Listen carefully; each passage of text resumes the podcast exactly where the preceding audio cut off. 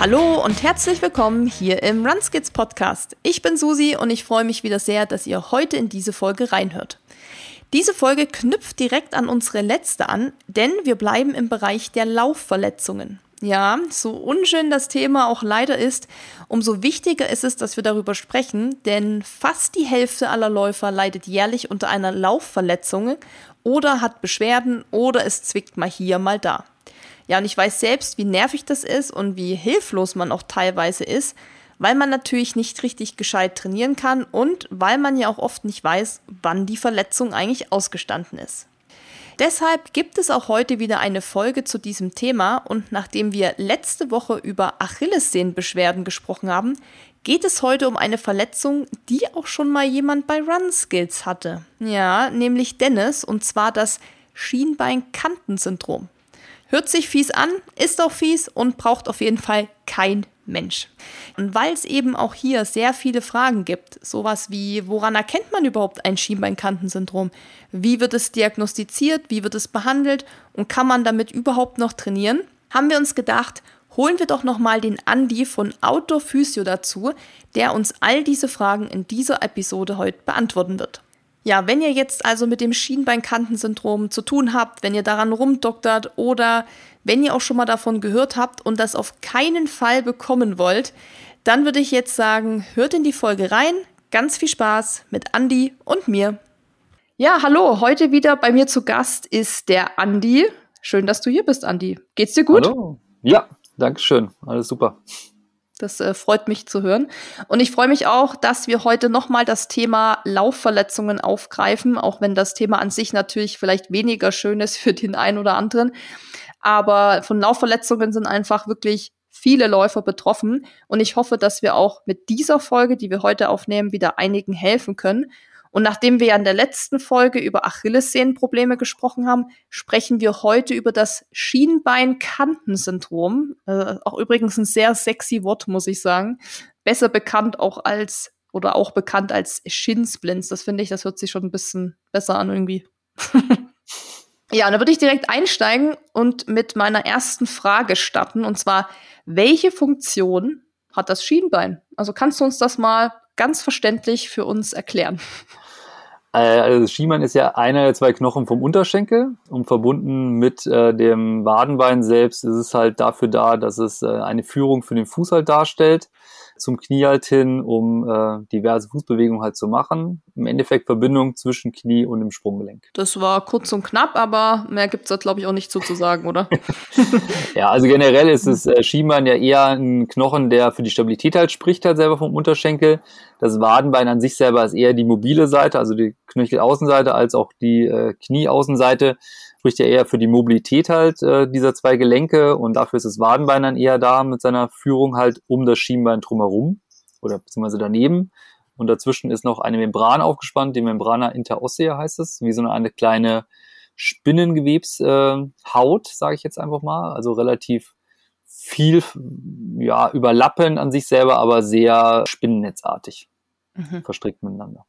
So, und wenn man jetzt lange Schmerzen am Unterschenkel hat, dann kann das ja auf ein Schienbeinkantensyndrom hindeuten. Mhm. Aber was versteht man jetzt unter diesem, wie wir schon festgestellt haben, sehr sexy Begriff des Schienbeinkantensyndroms? Also äh, so Ursachen für ein Schienbeinkantensyndrom wäre zum Beispiel eine Knochenhautentzündung. Da gibt es zwei verschiedene Formen. Äh, man hat ja eine vordere Kante von dem Schienbeinkantensyndrom und auch eine hintere Kante wo einmal ähm, der Muskel dran ansetzt, vorne halt, der den Fuß anhebt, äh, der Tibialis anterior.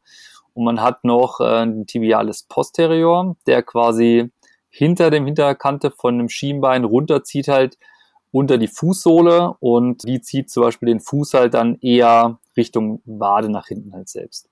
Und ähm, oft ist eine Ursache halt da zu finden halt, äh, dass zu viel Zug auf dieser Sehne, beziehungsweise an dem sehnigen Übergang von dem Muskel zum Knochen halt entsteht halt, eine Knochenhautentzündung durch teilweise einen Senk, einen Spreizfuß, äh, durch eine unphysiologische Haltung, durch schlechtes Schuhwerk zum Beispiel und ganz oft ist auch der Fersenlaufstil dafür bekannt halt, dass der ganz gerne so Probleme hervorruft halt mit dieser Knochenhautentzündung. Also zu viel Zug auf einer Struktur zu haben. Da hast du ja schon so fast meine nächste Frage beantwortet, die nämlich mhm. lautet, wie entsteht das Schienbeinkantensyndrom? Genau, also es ist immer, also was heißt immer, also ähm, gibt es natürlich auch andere Formen halt davon. Meistens ist wirklich dieser Senk- und Spreizfuß in dem Sinne, weil da zu viel Spannung halt äh, auf einer Struktur wie dieser Knochenleiste halt äh, aufgebaut halt wird und dadurch wird gesagt halt die Knochenhaut zu sehr gereizt. Dadurch entsteht halt da erstmal auch eine schmerzhafte Schwellung teilweise in dem Bereich, Druckschmerzhaftigkeit und das führt auch meistens direkt nach fünf bis sechs hunderttausend Metern ungefähr zum Belastungsabbruch der ganzen Geschichte. Das hält man nicht lange aus auf jeden Fall. Also was hast du gerade gesagt? Senk- und Spreizfuß waren die ja, zwei Begriffe. Genau. Ne? Das heißt, wenn ich damit schon so ein bisschen rumdoktore mit diesem Schienbein, mhm. wäre wahrscheinlich auch jetzt eine Idee, direkt mal abchecken zu lassen, ob ich denn nicht einen Senk- oder Spreizfuß habe, oder? Das wäre von Vorteil auf jeden hm, Fall. Wäre von Vorteil. Aber da kommen wir auch gleich noch zu, zu dem Thema, wie man das natürlich behandeln und auch vorbeugen kann. Da ist das natürlich auch ein Thema. Mhm. Ähm, ja, Schmerzen im Schienbein können sich ja auch an unterschiedlichen Stellen äußern. Also auch hier wieder muss ich kurz einhaken. Ich kann eigentlich gar nicht mitreden, weil ich das noch nie hatte. Auch toi, toi, toi. Mhm. Ähm, ich bin wirklich nur der Läuferknie-Pro, sage ich mal. Mhm, mhm, mhm, ähm, ja, aber zum Beispiel kann man das ja an der Innenseite haben oder an der Vorderseite. Welche Symptome treten jeweils bei beiden auf? Also wenn ich jetzt wie vor dem Laufen, während dem Laufen oder danach, wie spüre ich das, dass ich, was ich dann da habe? Genau, also ich habe ja eben schon mal gesagt, also normalerweise hat man ungefähr halt so Schmerzen nach 500 Metern entstehen die halt mit einem Belastungsabbruch. Das ist eine Druckempfindlichkeit, das ist äh, eine Schwellung halt, die wirklich sehr unangenehm halt ist, weil man auch, wenn man jetzt mal vom Schienbeinkantensyndrom von äh, vorne halt spricht, vom Tibialis äh, anterior, das ist ja ein langgezogener Muskel, der in einer sehr engen Loge sitzt. Also das heißt, äh, der ist halt rechts und links gut eingefasst halt. Dadurch hat er halt wenig Platz nach außen wegzudriften. Ja, also der hat halt in dem Sinne keine gute Beweglichkeit drin. Und durch diese Druckerhöhung halt in dieser, in dieser Struktur an sich selber, das ist super unangenehm. Was dazu auch noch kommt, was ich zum Beispiel in der Literatur gar nicht so oft finde. Man hat ja auch eine Sehnenscheide am Fuß, wo unter anderem auch dieser Muskel durchläuft. Und wenn man jetzt zum Beispiel eine schlechte äh, Fußstatik halt hat, wird diese Sehnenscheide zusätzlich halt noch zugezogen, dass der Muskel erst recht gar nicht so, so zu seiner Entfaltung halt kommt. Also er wird relativ schlecht auch dann durchblutet in, in dem Gebiet natürlich durch eine Drucksteigerung oder durch eine Schwellung. Und äh, da sollte man schon tunlichst probieren, halt die Belastung da komplett auf Null zu fahren.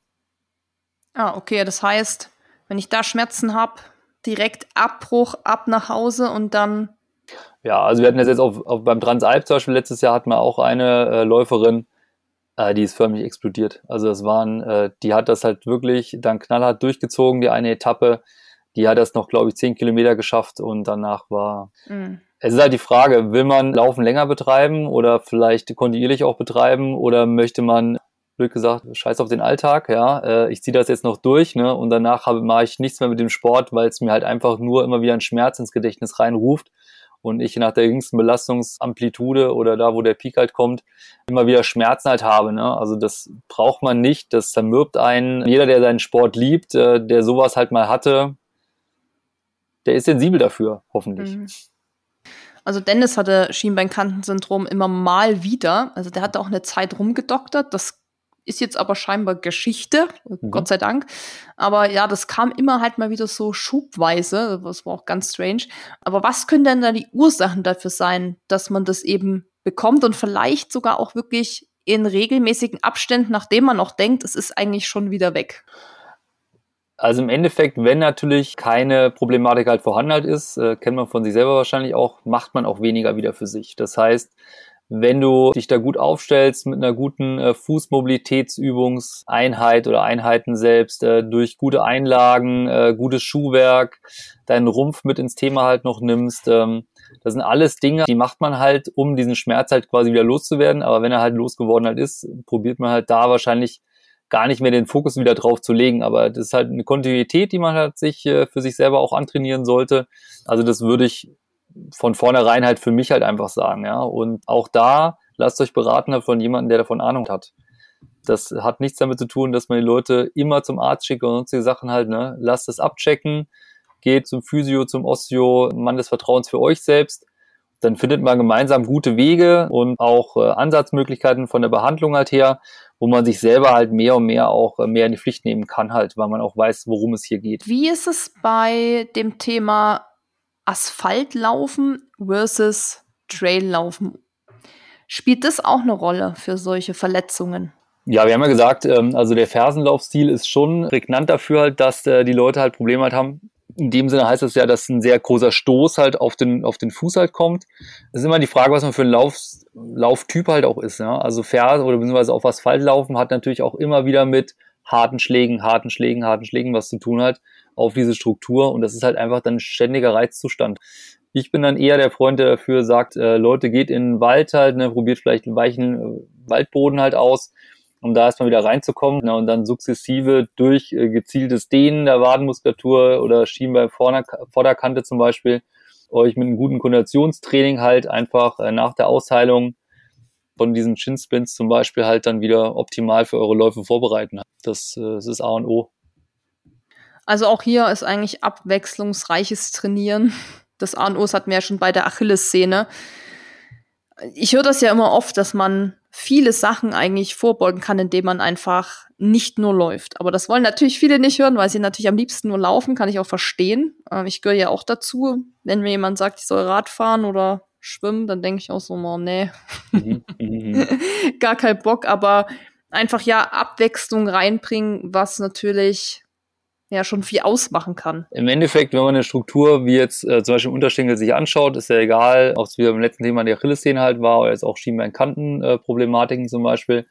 Wir schauen uns halt immer gerne äh, die einzelnen Muskelketten halt an, weil sich da halt auch ganz viel finden lässt. Man guckt sich die Statik halt an. Haben die Leute eine gute Rumpfkontrolle? Sind die Leute im Übergang der Brustwirbelsäule zur Lendenwirbelsäule halt frei? Oder haben sie vielleicht da irgendwelche Problematiken halt, die einen dann nicht wo, wo eine Struktur am Fuß oder äh, ne, im Unterschenkel zum Beispiel nicht gut versorgt halt wird von den Nerven halt her, ja. Das ist immer ein großes Thema, was wir auch immer gerne mit reinnehmen halt. Ich finde halt, äh, was heutzutage halt sehr oft gemacht wird, dass die Leute immer nur fokussiert halt, ihr habt das Syndrom. Aber mhm. eigentlich haben die auch den Körper drumherum. Ne? Und warum soll man diesen Körper und die ganzen Facetten davon, auch natürlich, wenn es einem nicht gut geht, psychisch, ja, dann hast du auch eine ganz andere Körperhaltung und Statik halt. Ne? Also ist das auch ein Thema, was man halt einfach damit reinbringen sollte. Mhm. Warum nicht äh, global denken? Mhm, absolut. Das hattest du auch bei der Achillessehne schon angemerkt, dass man ja. eben ganzheitlich schauen muss auch. Also vielleicht für alle, die ja mit sowas jetzt Probleme haben, auch mal so über den Tellerrand schauen und da vielleicht mal weitergehen, gerade wenn jemand seit Jahren damit rumdoktert und alles ausprobiert hat und es vielleicht nichts funktioniert hat, dass man dann eben vielleicht weitersucht oder so. Genau, ja, ja. absolut, ja. Also das ist, glaube ich, auch nochmal ein guter Hinweis einfach für vielleicht verzweifelte Läufer, die denken, ja, warum kriege ich das eigentlich nicht weg? Was könnte ich eben noch machen? Genau, ne? also im osteopathischen Sinne zum Beispiel, also ähm, viele sagen ja mit der Osteopathie, man, äh, man legt nur die Hand halt auf. Eigentlich passiert ja gar nichts, aber eigentlich passiert halt total viel weil man, wie auch bei einer Verletzung halt, dem Körper ja auch Zeit gibt, ne, oder eine Struktur Zeit gibt, um ähm, zu heilen, ne, oder um äh, dem Gewebe ein Reset halt wieder zu vermitteln, äh, durch eine Annäherung zum Beispiel. Und das ist halt wichtig, ne, also alles, was gut zentriert ist im Körper, egal ob das zum Beispiel Organe sind oder es sind gelenkige Verbindungen oder äh, Knochenstellungen zum Beispiel, wenn das alles gut zentriert ist, hast du auch keine Probleme halt dabei. Ne? Aber leider ist der Alltag halt so bei uns strukturiert, dass die Leute sich teilweise hemmungslos überschätzen. Vielleicht mit sportlichen Aktivitäten, mit einer schlechten Haltung im Büro, ähm, Monotonie bei Bewegungen zum Beispiel halt, ja. Das sind alles so Dinge, wir verfallen ja langsam mehr und mehr halt, äh, die Lethargie hält ein wir verfallen langsam, hört sich ja. auch nicht so rosig an. Aber da muss ich an den Artikel denken, den ich mal gelesen habe. Sitzen ist das neue Rauchen, so, dass das halt echt gar nicht so cool ist für uns. Oder das merken, glaube ich, alle, die im Büro sitzen, mhm. dass das sich nicht gut anfühlt für den Körper. Nee. Ja, okay, springen wir also noch mal zurück zu dem Fall, dass wir jetzt ein Schienbeinkantensyndrom haben oder mhm. eventuell haben. Mhm. Wie wird das diagnostiziert? Also da kann man eine Sonographie halt machen, also einen Ultraschall in dem Sinne drauflegen. Ähm, das ist halt eine diagnostische Form halt neben der Palpation, also nach dem Abtasten quasi halt von diesem Gewebe. Manchmal spürt man sogar ein Knistern darunter, unter dieser Haut. Das ist aber schon ein Extremfall halt davon. Äh, man kann MRT machen lassen zum Beispiel, ähm, um das auszuschließen.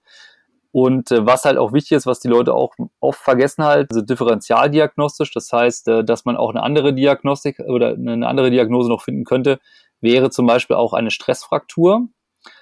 Und was, was ich auch schon selber erlebt habe, leider, also nicht bei mir, aber auch beim Athleten, äh, dass er ein Compartment entwickelt hat. Also ein Compartment bedeutet, dass in einer Muskelloge, wie jetzt zum Beispiel ähm, dem vorderen Schienbeinmuskel, zu viel Druck herrscht und dadurch wird zum Beispiel dann dieser Muskel und der Nerv dazu halt abgedrückt und stirbt dann ab. Also es nennt sich halt Compartment. Das entsteht halt immer da, wo zum Beispiel auch eine kleine Einblutung halt stattfindet oder ja, sich äh, Strukturen sehr, sehr verklebt halt sind selber ne, und dadurch halt diese Muskulatur und den Nerv halt abdrücken und dadurch hast du einfach einen Muskel, Muskulaturuntergang halt, der, also da kann man sich Schauermärchen halt noch äh, zu ausdenken, beziehungsweise die gibt's auch, da gehen wir jetzt mal lieber nicht drauf ein. Also ein Compartment sollte man auf jeden Fall vermeiden, ne? egal was halt ist. Also da würde ich die Diagnostik immer relativ früh drauf ansetzen und äh, nicht äh, der Sache den Zufall überlassen, halt, dass da irgendwas rauskommt, was man äh, definitiv nicht haben möchte. Mhm. Wo ein Compartment definitiv dazugehört und auch eine Fraktur. Okay, das heißt, äh, man muss das dann beim Arzt oder so direkt so ansprechen ja, ja, ja okay. würde ich schon machen. Ne? Also, das heißt, also da soll eine Diagnostik auf jeden Fall gut laufen. Wir hatten jetzt auch äh, vor zwei, drei Jahren hatten wir auch eine Läuferin halt, äh, die hatte so ein Schiemerkanten-Syndrom plus so ein Compartment. Die haben wir auch relativ schnell ins Krankenhaus bringen lassen, weil mhm. das geht schnell. Okay. Na, also wenn so Muskulatur abstirbt, das ist nicht lustig. Okay, also vielleicht da auch für alle, die damit lang schon rumdoktern und nicht weiter wissen, vielleicht ist das dann auch noch ein Ansatz. Ja, also Compartment ist was mhm. Akutes, ne? Das äh, okay. äh, geht von jetzt auf gleich. Ähm, okay. Da hast du keinen Spaß mit. Also das, das sind auch höllische Schmerzen, da bleibst du nicht zu Hause. Ah, okay, oh, krass, ey. Okay. Das kriege ich Phantomschmerzen schon, wenn ich an sowas denke. Weil ich fand schon damals mit, mit dem Knie einfach teilweise so krass stechende Schmerzen mhm. die dann so plötzlich immer kamen und man sich so dachte, so was soll das und warum tut mhm. das eigentlich so höllisch weh? Also das merkt man dann quasi schon, wenn man das hat. Ja, also das ist ja. bestialisch, wirklich. Also okay. das macht keinen Spaß. Boah, hört sich echt übel an. Aha. Okay, und wie kann man sowas dann therapieren? Also welche Behandlungsmöglichkeiten gibt es da? Genau, also vorweg halt immer hat man halt äh, erstmal das Lauftraining sollte halt reduziert werden. Bergläufe sollten dann halt nicht forciert sein oder forciert werden halt. Äh, es ist immer wichtig halt eine gute Analyse vom Laufen und Gang halt zu haben. Da sollte man schauen. Wir gucken uns ganz gerne immer die Muskelketten halt an und die Knochenbeweglichkeit. Also ob wir da halt eventuell, vielleicht steht ein Fußknochen halt nicht sonderlich gut zum Beispiel, hat man, äh, wie kann man es am besten jetzt sagen auf Deutsch? Ah, genau, also das ist, nennt sich die Talusrolle, ist quasi halt ein Knochen, der halt wie eine Rolle aussieht, halt am Fuß selbst. Und manchmal steht der entweder zu weit vorne oder zu weit hinten, ne? Und den sollte man halt tunlichst probieren, halt wieder dahin zu bekommen, halt, dass einfach halt auch eine gute Fußstatik halt stattfinden kann. Ich schaue mir ganz gerne immer das Wadenbeinköpfchen halt an, beziehungsweise das Wadenbein an sich selber weil da oft auch halt äh, Verklemmungen halt sein können, äh, aufsteigende Kette äh, in Form von zum Beispiel Vorder-Oberschenkelmuskulatur, Adduktorenbereich schaue ich mir ganz gerne halt an. Gesäßmuskulatur, untere Lendenwirbelsäule ist ein ganz großes Thema für mich auf jeden Fall. Triggerpunkte kann man sich gerne vom Therapeuten mal zeigen lassen. Es gibt ja auch Triggerbänder zum Beispiel, äh, wo verschiedene Punkte halt auf einer Schnur gefühlt draufliegen unter oder in der Muskulatur und im Bindegewebe selbst drin eine gute Dehnung äh, der Wadenmuskulatur, Schienbein-Vorderkantenmuskulatur äh, auf jeden Fall. Koordinationstraining finde ich ganz wichtig nach Ausheilung halt, plus äh, eine gute Rumpfkräftigung. Und äh, über Taping haben wir auch schon mal geredet. Also Taping ist auch für mich ein äh, Faktor, wo man vielleicht auch mal das Fußgewölbe mit hochtapen kann. Das hat man jetzt ja beim äh, Achillessehnen noch nicht gesagt, könnte man theoretischerweise auch machen. Also Taping-Anlage von Schienbeinkante vorne als auch seitlich, ähm, als auch natürlich das Fußgewölbe könnte man ganz gut stabilisieren. Also auch hier gibt es viele verschiedene Ansätze, die man machen kann. Ja. Eine kleine Werbeunterbrechung an dieser Stelle.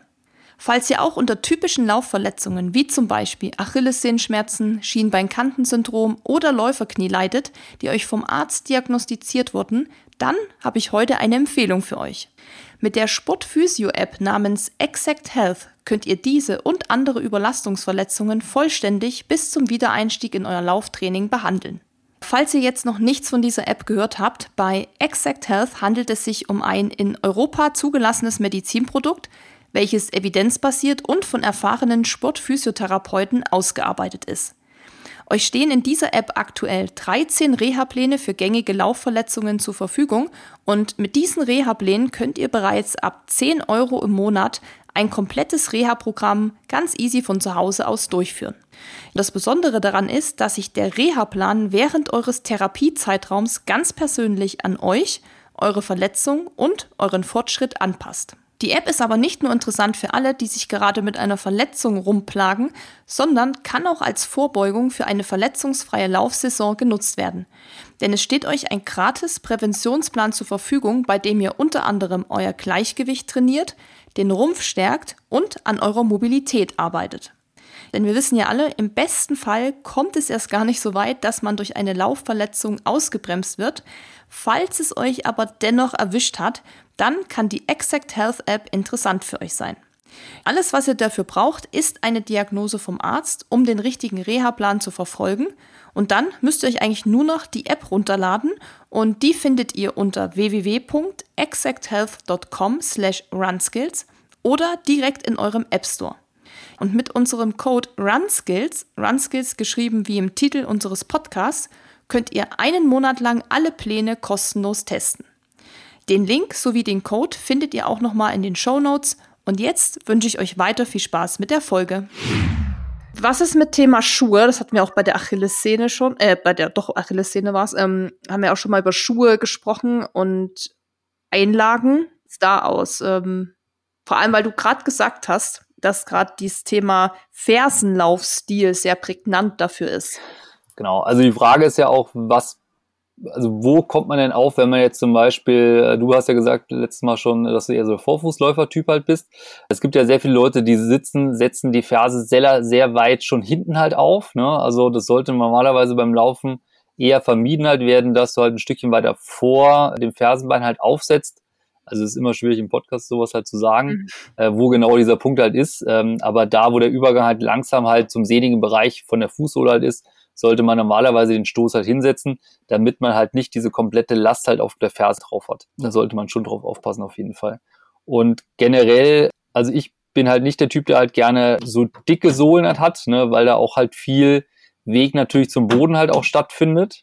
Das ist auch Geschmackssache. Ne? Also da muss man sich halt einfach die Fußsohle halt mal anschauen, äh, wie ist das Gewölbe aufgebaut, wie kann man sensomotorisch vielleicht damit arbeiten, gibt man den Leuten halt an Eigenübungen nochmal an die Hand, äh, auch speziell vielleicht mit, mit Triggerpunktenbehandlungen da zum Beispiel zu arbeiten. Also da wäre eher so mein Augenmerk drauf halt, ne? Von Schuhen halt hier auch gute Laufanalyse irgendwo machen lassen halt, ne? Und dann die Schuhwahl halt auch sich rausholen, wo man sich halt selber auch äh, gut fühlt und sicher fühlt und ja auch sich gut frei bewegen kann. Ja, guter Punkt. Wieder zu sagen, den Fuß mal abchecken lassen, Laufanalyse und dann eine gute Beratung dahingehend und das hatten wir jetzt bei der Achillessehne schon beim Schienbeinkantensyndrom. Ich denke, das trifft wahrscheinlich auch auf viele andere Verletzungen zu oder ähm, dass man da, weil das Thema ist ja auch oft so, ja, man braucht nur ein paar Laufschuhe und man kann losrennen, aber so einfach ist es dann wahrscheinlich doch nicht, wenn man es professioneller forciert und sagt, nee, ich will eigentlich da schon länger laufen und vor allem auch gesünder laufen. So mhm. kann ich auch nur sagen, das ist echt ein wichtiges Thema, das mal prüfen zu lassen, eventuell. So, jetzt haben wir eventuell Schienbeinkantensyndrom, was natürlich total madig ist und das will keiner, aber es ist jetzt da. Wie lang dauert die Heilung und Rehabilitation für Läufer, die davon betroffen sind? So im Schnitt. Im Schnitt. Ah, das ist immer Von Frage, wie, wahrscheinlich. wie groß, wie groß ist das Ausmaß der ganzen Geschichte halt. Ne? Ja.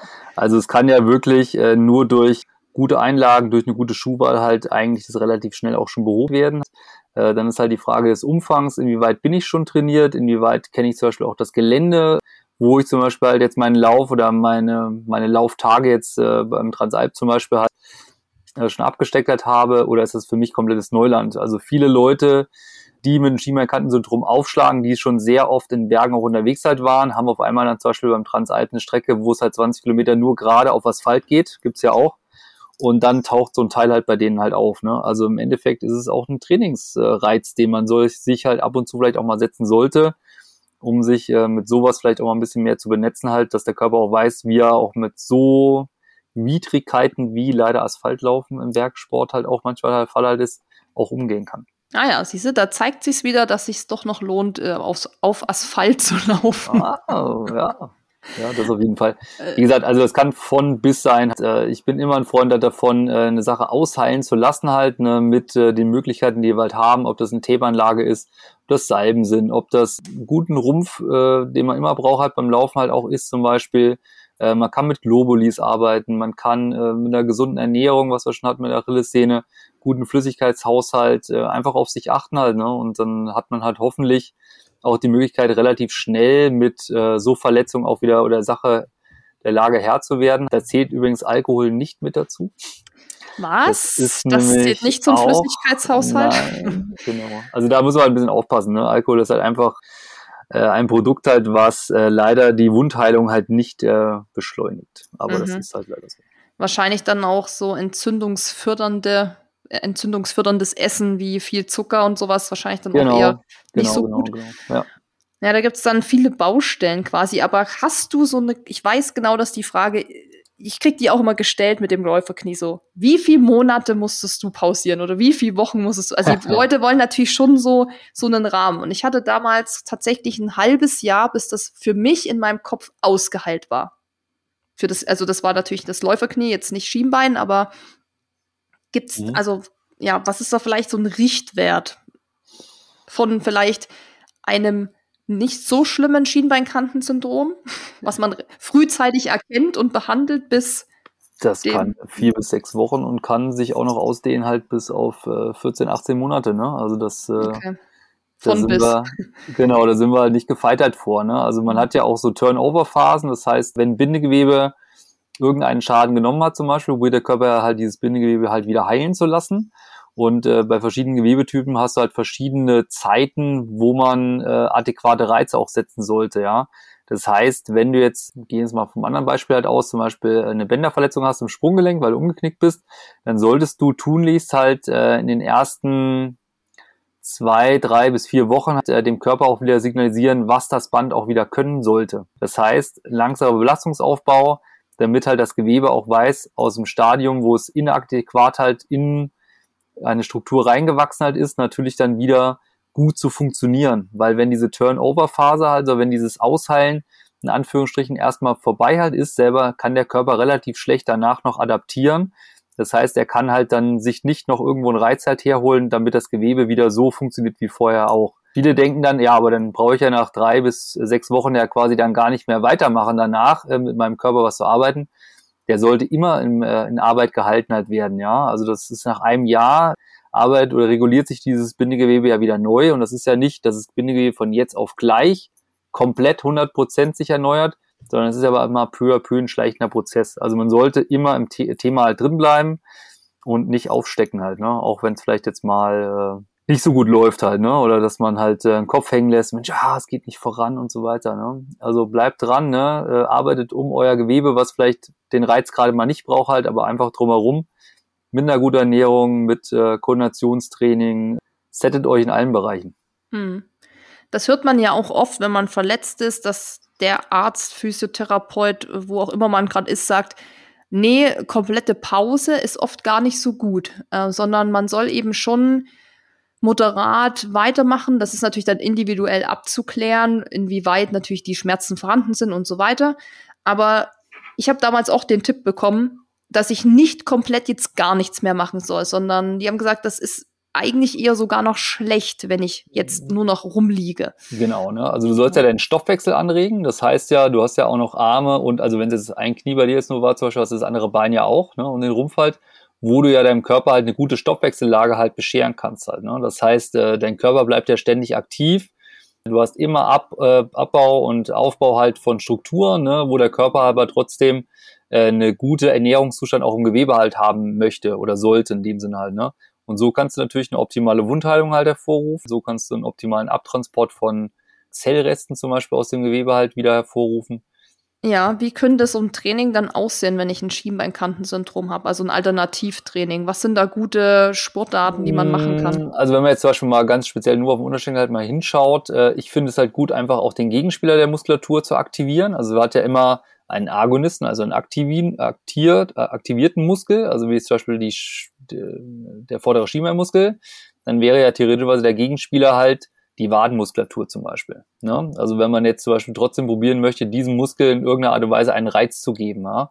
Das heißt, man, man arbeitet mit dem Gegenspieler. Oder zum Beispiel, man schaut, dass die Beinstatik einfach eine gute halt ist. Ne? Man probiert mit der, der Fußmuskulatur gut zu arbeiten, ja, eine gute Zehenbeweglichkeit halt, ein gutes Abrollverhalten zum Beispiel vom Fuß zu initiieren, ohne viel Kraftaufwand für die Muskulatur zum Beispiel halt, die jetzt betroffen halt ist gutes Core-Training, guten Rumpftraining halt, äh, die du mit einbauen solltest, auf jeden Fall. Und dann äh, wird es besser werden. Mhm, aber Definitiv. Laufen wäre erstmal gestrichen? Also Lauftraining würde auf jeden Fall reduzieren. Ne? Also ich würde jetzt mhm. nicht anfangen, in den Berg reinzugehen, halt, weil das einfach halt zu krass viel Reiz, Reiz halt ist für die ganze Geschichte. Man kann ja auch super Sachen machen äh, auf dem Weichboden, ne? ob es jetzt ein Waldboden halt ist, ob es äh, vielleicht ein Mattenpark halt ist, aber da auch adäquat. Ne? Also es sollte mhm. halt nicht wieder reingehen, dass da eine Schwellung entsteht, ne? dass da äh, Druckschmerzhaftigkeit halt da ist, ja, dass du äh, Bewegungsabbruch oder Belastungsabbruch halt hast, weil du es einfach mal wieder hardcore übertrieben halt hast. Ne? Also mhm. da ist wirklich ein bisschen auch mal wirklich in sich reinhören. Ne? Also viele sagen das, ja, ich höre schon in mich rein. Eigentlich machen die das nicht. Hm. Ja, man will es halt dann auch nicht so wahrhaben, oder? Also, ja, das stimmt, ja. Äh, man will natürlich nicht warm, dass man jetzt gerade nicht laufen kann, aber so Schwimmen, Fahrrad ist natürlich ja auch. Klar, Cardio. Ja immer, gell? Cardio. Cardio, ja, klar, definitiv. Mhm. Ähm, ich habe mal den Tipp auch bekommen, auf einen Stepper zu gehen, tatsächlich. Also nicht jetzt in Bezug, nicht in Bezug auf jetzt diese Verletzung, aber mhm. Einfach ähm, auch als Alternative. Ähm, wäre das auch vielleicht was oder ist das dann eher das, kontraproduktiv? Nee, das wäre schon was, weil du ja beim Stepper hast du ja immer eine Kontinuität von der Bewegung. Ne? Das heißt, du bleibst ja ständig eigentlich im Thema halt drin, äh, hast aber nicht diese großartigen 3D-Scherbewegungen zum Beispiel, die vielleicht die Schienbein jetzt gerade gar nicht halt so abhaben kann. Und da kannst du es ja theoretisch auch forcieren, dass du mehr mit der Wadenmuskulatur halt arbeitest und weniger zum Beispiel, also wenn es jetzt Schienbeinkante vorne halt wäre, dass du damit zum Beispiel jetzt viel arbeiten müsstest, theoretischerweise halt. Ne? Also mhm. ist nicht verkehrt. Also kann man sich auch in der Zeit gut fit halten, auch mit ja. Cardio und dann eben ja. zum Beispiel Stepper oder natürlich Core-Training. Ich bin immer ein Freund von Wasser zum Beispiel, weil es halt einfach auch die gelenkschonendste mhm. Geschichte halt ist selber. Du hast einen guten, adäquaten Widerstand halt selber. Äh, du hast theoretischerweise auch eine Kompression durch das Wasser halt in das, auf das Gewebe. Ne? Auch wenn ich eher eben gesagt habe, Kompression kann manchmal auch nicht so gut sein. Aber du hast halt einfach da auch einen guten Lymphabfluss halt, der zirkulär halt ist. Ja? Also der quasi halt das ganze Gewebe überall halt äh, gleich trifft. Schwimmen, das machen ja alle so gern. Ne? Yeah. das ist leider so das Thema, aber es machen ja auch viele dann Aquajogging. Das höre ich auch oft bei ja, Verletzungen. Ja, ja, genau. Das mache ich auch manchmal mit Athleten. Das doch macht Spaß. Es macht Spaß. Okay. Ja, für mich draußen auf jeden Fall macht das Spaß. Zuzugucken. Okay. Nein, alles gut. Ja. Er ist wirklich schön. Also ich gehe ja gelegentlich auch mal mit ins Wasser halt rein und es ist halt einfach, ähm, also so nach, nach einem langen Tag, ich mache das meistens abends halt, äh, dann, dann kotzt sich halt nochmal da schön aus und dann weißt aber auch, was du abends halt getan halt hast und ich fühle mich dann immer gut. Die meisten Leute, die im Wasser waren, halt auch und äh, ja. Okay, jetzt haben wir schon über die Alternativen, während man verletzt ist, gesprochen. Aber am besten ist natürlich, dass man gar nicht erst so eine Verletzung bekommt, wie das Schienbeinkantensyndrom. Wie kann ich das jetzt verhindern und vorbeugen? Also ich denk mir mal, dass du gleich auch sagst, ähm, abwechslungsreich trainieren. Aber was kann man noch alles machen, um das vorzubeugen? Was ich auch äh, jetzt mehr und mehr mal gesehen habe, äh, die Leute haben ähm, sehr, sehr viel Kompressionssocken auch hohe an zum Beispiel. Ne? Oft ist halt diese Kompression für die manchmal gar nicht so gut. Ne? Also das mancher, also die Kleiderwahl vielleicht dann auch nochmal eine Nummer. Also da echt mal schauen halt, vielleicht auch mal zwei, drei Sockenpaare mal ausprobieren halt, was einem am meisten taugt hat, wenn man vielleicht dann eher so ein bisschen Probleme halt da in dem Bereich vielleicht auch haben könnte an sich selber. Das ist interessant zu dem Thema Kompressionssocken. Ich sehe das gar nicht mehr so häufig, muss ich sagen. Das ja, war ja mal eine ja. Zeit, ähm, vielleicht auch so ein bisschen ein Trend, so 2015, 16 hat wirklich jeder Kompressionssocken getragen, weil es dann natürlich auch echt stylische Teile gegeben hat. Mhm da ist ja diese Wirkung eh sehr umstritten. So bringt es was, bringt es nichts. Ähm, und du hast jetzt gerade gesagt, dass das vielleicht für manche sogar gar nicht so von Vorteil ist. Das heißt, Ja, es muss ja eine Wirkung haben dann. Wir haben ja gesagt eben halt, dass äh, der, der Schiemermuskel nicht sonderlich gut, gut durchblutet ist, ne, dass er halt relativ schnell auch Reiz, also einen Reiz halt bekommt. Und wenn du natürlich dann eine Kompression halt hast oder eine sehr einschneidende Kompression halt hat, weil das halt zu straff halt ist, die ganze Geschichte, dann komprimierst du das ja noch mehr. Das heißt, der wird ja eigentlich noch mehr müde oder schneller Mhm. müde halt, ne? Und dementsprechend hast du natürlich dann auch schlechteren Zugriff von dem Muskel halt dann äh, zum Fuß halt hin oder halt eine, für eine gute Fußstatik an sich selber. Auch das ist immer äh, individuell zu sehen halt. Ne? Also ich habe auch Socken halt, ich habe aber auch schon mal welche gehabt, die waren viel zu eng. Äh, ist mir fast der Fuß weggeflogen oder beziehungsweise der Unterschenkel. Also das fand ich überhaupt gar nicht gut. Okay, ähm, dann habe ich dich gerade unterbrochen bei deiner Aufzählung, wie man das Ah, alles vorbeugen gut, kann. Ja. gut. Äh, also eine gute Fußstatik ist da Gold wert halt. Ne? Das heißt, dass man einfach neben, also ich sage jetzt mal die Schuhwahl und sonstige Sachen nehmen wir jetzt einfach mal raus. Also du brauchst eine gute Fußstatik halt, du brauchst äh, eine gute Sensibilität halt äh, von der Fußmuskulatur, von der Struktur. Äh, du brauchst eine gute Beckenbeinaufhängung. Da steht und fällt alles miteinander halt auch rein. Äh, man braucht eine gute Beweglichkeit vom Wadenbeinköpfchen weil ansonsten hast du da immer zu, zu viel Reiz halt da drin. Da wären jetzt so meine Ansatzpunkte, die ich die Leute halt meistens auch dann ein, zwei Übungen halt nochmal auf den Weg gebe, äh, die ich dann vormache. Das passt dann, glaube ich, schon ganz gut. Kannst du die, gerne. Ja, kannst du diese Übungen mit uns teilen? Die Übungen. Also das habe ich eben schon mal gesagt. Äh, ich bin ein Freund davon, halt den Antagonisten, also den Gegenspieler von der Schienbeinkante zum Beispiel halt vorne zu bearbeiten an sich selber. Äh, man kann gerne auch mal ähm, das Sprunggelenk einfach mal mobilisieren. Ne? Das heißt, man könnte, also man ist im Vierfüßlerstand, falls das Mhm. jedem was sagt. Also man ist auf den Händen und auf den äh, Füßen halt drauf und auf den Knien.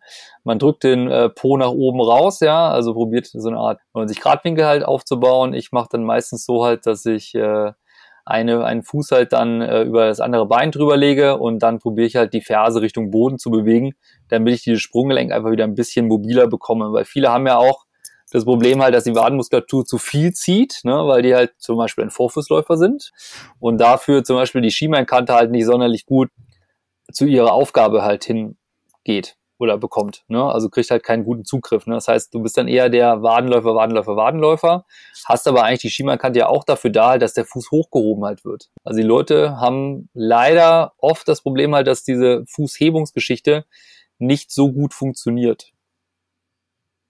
Und wie kann man jetzt den, den Wiedereinstieg ins Lauftraining nach so einer Verletzung am besten angehen? Also wieder ja einfach langsam die oder kontinuierlich alles steigern, die Umfänge zum Beispiel. Ähm, wann kann ich dann oder wann bin ich wieder bereit, zum Beispiel ins Gelände zu gehen? Ist das auch wieder so ein Rantasten in sich hineinhören?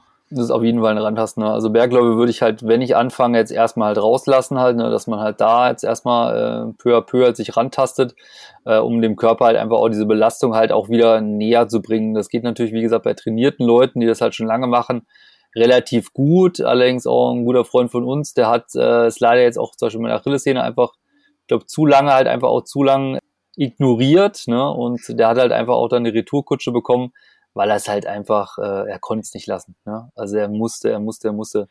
Das ist halt das Wichtigste. Ne? Also begib dich erst auf den Trail drauf, wenn du das Gefühl halt hast, ich kann das auch durchstehen. Am Ende des Tages, klar, muss man immer schauen halt, ne, hat man es dann wirklich auch hingekriegt halt, ne, bis ins Ziel zu kommen. Und wenn es nicht so ist, dann ist es auch okay. Aber Gesundheit haben wir halt nur eine.